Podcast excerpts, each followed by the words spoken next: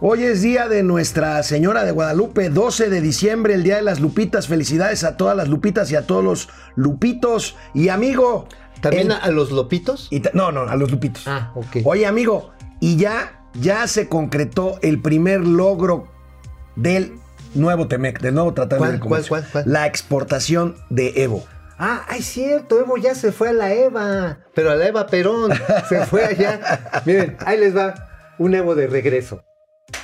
Empezamos. Esto es Momento Financiero. El espacio en el que todos podemos hablar. balanza comercial, Inflación, evaluación, tasas de interés, momento financiero, el análisis económico más claro, objetivo y divertido de Internet. sin tanto choro. Sí, Y como les gusta, peladito y a la boca. ¡Órale! ¡Vamos, réjete bien! Momento financiero. Bueno, pues en medio, en medio de las celebraciones y de los eh, buenos augurios optimistas por la firma del Temec, Las campanas al las vuelo. campanas al vuelo, como dicen los clásicos. La alegría desbordada. En medio de esto, el INEGI hoy sale a reportar actividad industrial a octubre. ¿Y qué creen? En picada. En picada cae la actividad industrial 2.8% anual. Si vemos la gráfica del Por INEGI, favor. vamos a ver claramente la tendencia a la baja, el desplome tremendo en este año de la actividad industrial. Que, ¿Por qué no nos explicas qué es la actividad industrial, amigo? Mira, este índice lo que va midiendo son los reportes que se hace a través de una recolección de datos, pues aleatorias, se hace de acuerdo a una Con una metodología- Es una metodología aleatoria, o sea, van, van cambiando, no son la- las mismas unidades industriales siempre, sin embargo, sí hay una metodología que se hace por regiones. Y bueno, pues este, pues este tobogán, este ratón loco, esta resbaladillo totototota, pues desde enero del 2018 empezó para abajo. Explica O sea, no es esto. nuevo. Esto explica en mucho, no es nuevo, claro. ¿No? Pero vaya, se mantiene la tendencia y explica en buena medida eh, la caída del PIB y el, el No, pues sí, estancamiento la de la actividad, la actividad manufacturera, la actividad industrial, el sector secundario que se llama de la economía, representa por ahí de una tercera parte de la actividad económica, del valor, de los productos, del volumen y también de los salarios. El hecho de que esté cayendo está reflejando dos cosas, básicamente. Está reflejando, uno por, por un lado, la falta de certidumbre en cuanto al desarrollo del mercado, es decir, un empresario que produce pantalones, fabrica camisas, no va a fabricar algunas más, por ejemplo la industria textil, si sabe que la gente no le va a poder comprar más, si su mercado va a estar. O por ejemplo en el caso de la industria de la construcción, donde también la falta de inversión pública ha afectado de manera profunda el desempeño de esta actividad. Pero tenemos ahí una tabla. ¿no? La tablita, la tablita que desglosa justamente eh, los componentes de la actividad industrial que está explicando ahorita de manera, como siempre, muy didáctica Mauricio Flores Arellano. Ahí tenemos, amigo, híjole, la construcción es una La tragedia. construcción es una tragedia. Es más, les voy a dar un dato en exclusiva interplanetaria intergaláctica que la vamos a subir al rato este, a momento financiero.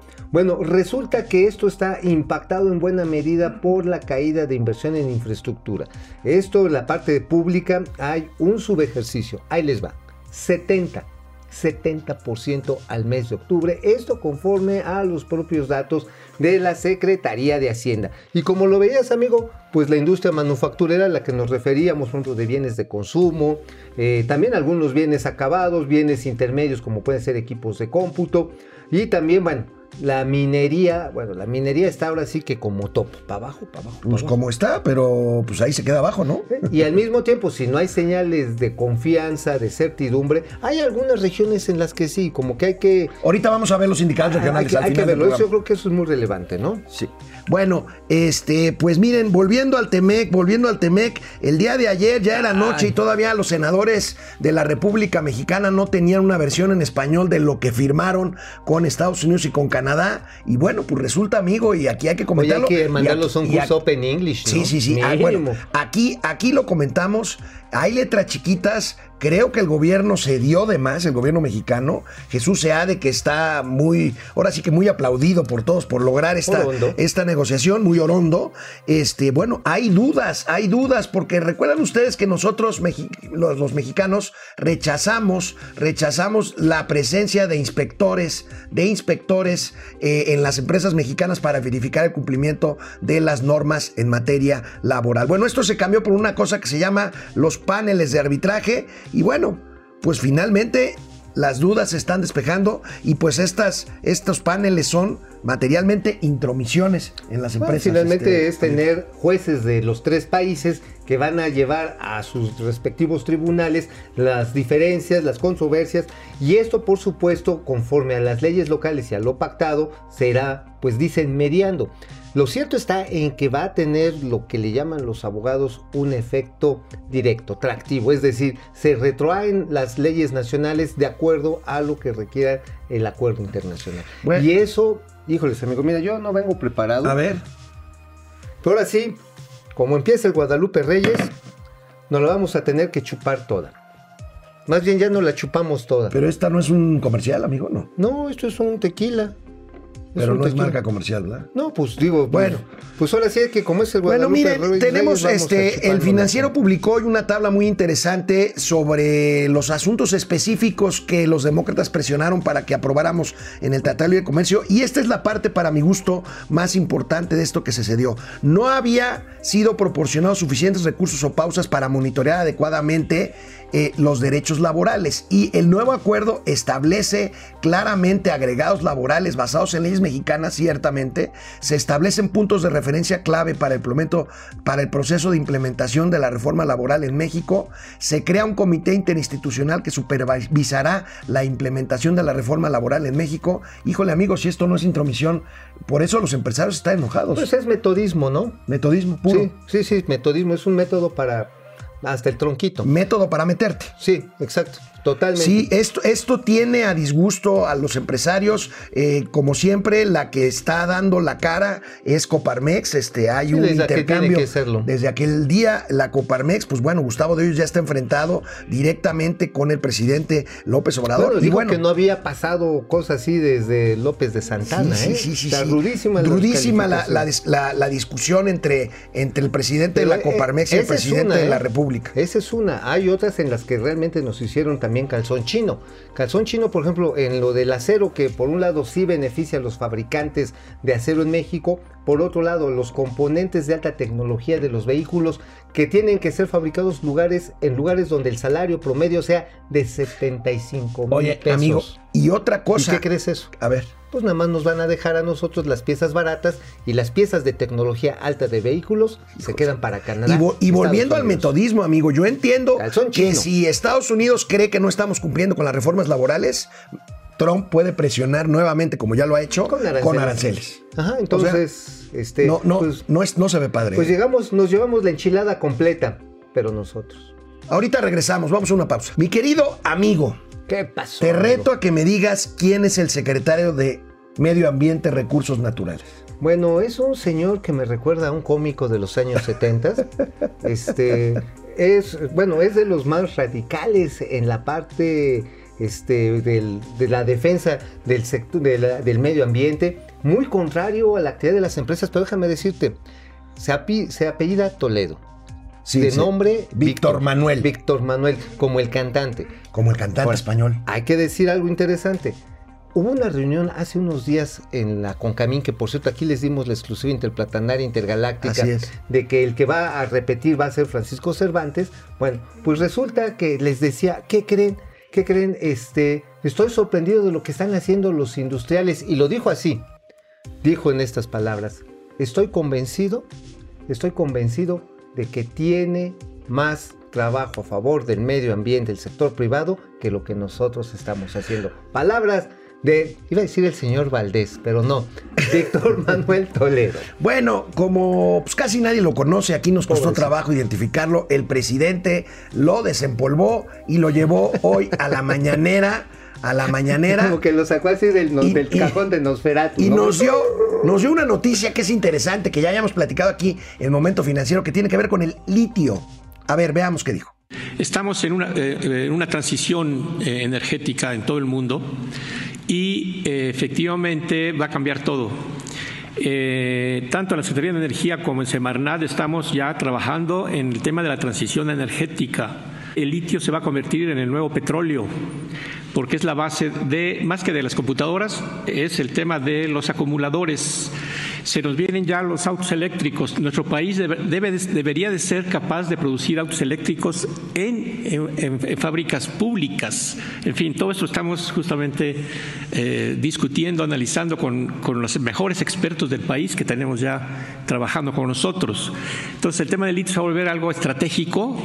Buena parte de la situación de Bolivia, como ustedes saben, se debe a que es el país más rico en litio, según se sabe, pero nuevamente nuestro país eh, es un país también con grandes yacimientos de litio, especialmente de Sonora. Se acaba apenas, digamos, de, revelar, pero algo más importante que les quiero compartir, eh, señor presidente. Eh, la riqueza de nuestro país, eh, que la conocemos perfectamente, eh, ahora se le va a sumar algo más. Somos también uno de los países más ricos en irradiación solar y eh, vamos a ser un país, en teoría vamos a ser un país exportador de energía a Estados Unidos y el resto de América Latina, porque en América Latina los dos, las dos regiones más ricas para cap- captar energía solar y convertirla en energía eléctrica, etcétera, están en el, en el nor- noreste de México, norte de México, los desiertos, y en, eh, en, los desi- en el- el- el cruce de Chile con Bolivia y eh, otros países como Australia, África, pero vamos a ser también, en teoría, una potencia en energía solar.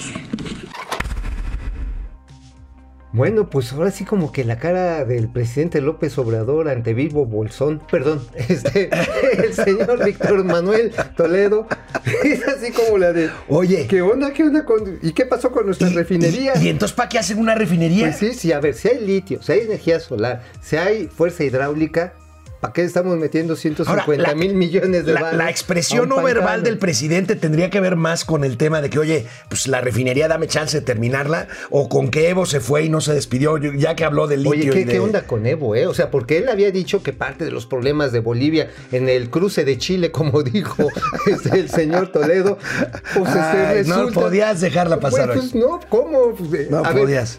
Chile perdonado son siete años de mala suerte. O sea, hay que ponerle siempre salsita a los tacos, ¿no? Digo, Bueno. No seas mal pensado. Nada más déjame decir esto.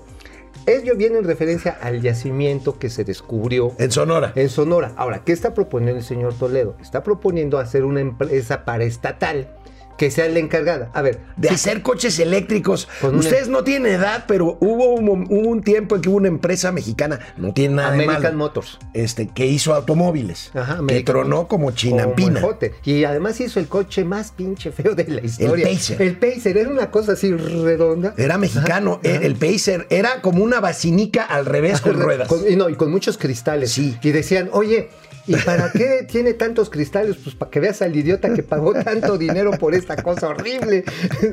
Entonces, bueno. Bueno, volvamos al litio. El hallazgo del que mencionaba es en Sonora, son 243 millones de toneladas de litio y el litio, amigo, van a empezar a especular con él. Ya tiene un precio históricamente alto de 7.475 dólares por tonelada. A ver. Esto va a ser una barbaridad. Ver, ¿eh? yo la pregunta que tengo, a ver, si con el petróleo nunca hicimos una empresa rentable, es monopolio del Estado, ¿tendremos una empresa rentable, monopolio del Estado, con los nuevos sistemas de acumulación de energía vía de litio? Miren, no es por dárselas a desear, pero déjenles cuento, ya hay un sistema de acumulación de energía cinética, ¿con qué crees? Con bloques, megabloques de concreto. ¿Quién lo está desarrollando? Cemex. Cemex, la principal empresa, pues yo vamos a decirle multinacional de capital mexicano que está basada en Nuevo León, bueno, ha desarrollado toda una tecnología precisamente para con el movimiento cinético de grandes bloques ir acumulando energía eléctrica, generar y acumular. O sea, seremos un país tabiquero. Pues este, pues, pues ladrillototes, porque son unos bloquesotes mega A ver, gigantes. bueno, antes A de ver, regresar llamadas, con, las maña- llamadas, con la mañanera, vamos con los comentarios. Viene. Este, Gr- Griselda Mondragón, saludos desde la Jusco, al pie del pico del águila. Ah, mira, y además ha de estar el frío bien sabroso. Ha de estar sabrosón ahí con una chimeneita ahí, un calentador. Betty Rivera de la Vega, hola. Saludos, en efecto, eh, lo uni- el único logro del Temec, la salida del Evo. Pues sí, exportación del Evo, Ah, de los estamos Evos. Eh, Carlos Ramírez, saludos Alex y Mauricio, pendientes de la economía de nuestro México. Hola Carlos. Hola, Julia gracias. León, hola chicos. Hola, hola Julia, qué bueno que ya Gracias, llegaste. Julia. Alberto, Adán, Chávez, saludos. a Puebla. Saludos, a Puebla. a Puebla. Eh, Oye, ahí les gustan los, este, los, los confites del lugar, este, chiles en. Ah, también. Eh, Héctor Martínez, qué poco le duró la, la buena noticia a AMLO y el 2020 pinta peor con recesión económica. Lamentablemente sí. Pues esperemos que no, Este, pero hay esperemos muchos- que no, pero lamentablemente hay, muchas señales. hay Este. Carlos Aceves, no me digan eso de la minería. Bueno, Germán Gradilla, si revisar la letra chiquita y cada sector ver cómo sacarle jugo, pues para muchos es mejor tratado de, el tratado de Salinas. Lo cual es una posición Lo que pasa es que era un México diferente y un mundo diferente hace 25 años. Bueno, ahora, simplemente ¿no? ¿no? se reguló en ese momento el tema del comercio electrónico, porque no había comercio. Porque no había, no había no había ni siquiera celulares ni internet. No, sí había celulares, parecían así bueno, los tabicones. Saunders. Héctor Martínez, a AMLO dio hasta a su mamá en el Temec, con tal de que detuvieran a García Luna. Bueno, crees? están muy especuladores nuestros queridos amigos. Vamos a una pausa y regresamos. a seguir aquí especulando. Oye, si eres especuléis, ¿verdad? Este, no. No, no, no, no, no. Aquí, aquí, en momento financiero, traemos datos Yo no estoy seguro que duros García- para comentar. Yo no creo que García Luna haya estado relacionado con esto. Es más, yo creo que aquí al que sale peor librado es el gobierno actual mexicano, porque García Luna, a final de cuentas, pues es un personaje que no lo pudieron Mira, de este Nuestro productor nos va a regañar porque no podemos hablar de política aquí. pero, Pero ya habla ya, total. no hay casualidades en política, amigo, te lo Mm, garantizo. Mira, yo creo que más bien al señor García Luna ya se la traían guardada. Ya yo traían, creo que es una traían, señal muy traían. clara en contra de un opositor muy claro al presidente, que es Andrés No, pero, este, pero se lo, pero Bueno, penaron en los Vamos a hablar. Estados El Unidos. presidente, ya que tuvo ahí al señor Toledo, al secretario este que casi nadie conoce de medio ambiente, ¿Cómo no? Si el salió en tres presidente, películas. el, el presidente de la República se refirió, se refirió al crecimiento económico y su relación con el medio ambiente. A ver. Pero si eh, obtener eh, crecimiento significa dañar al medio ambiente, no lo aceptamos. Lo más importante es cuidar el medio ambiente y la salud de eh, las personas, de los seres humanos. Eso es lo más importante.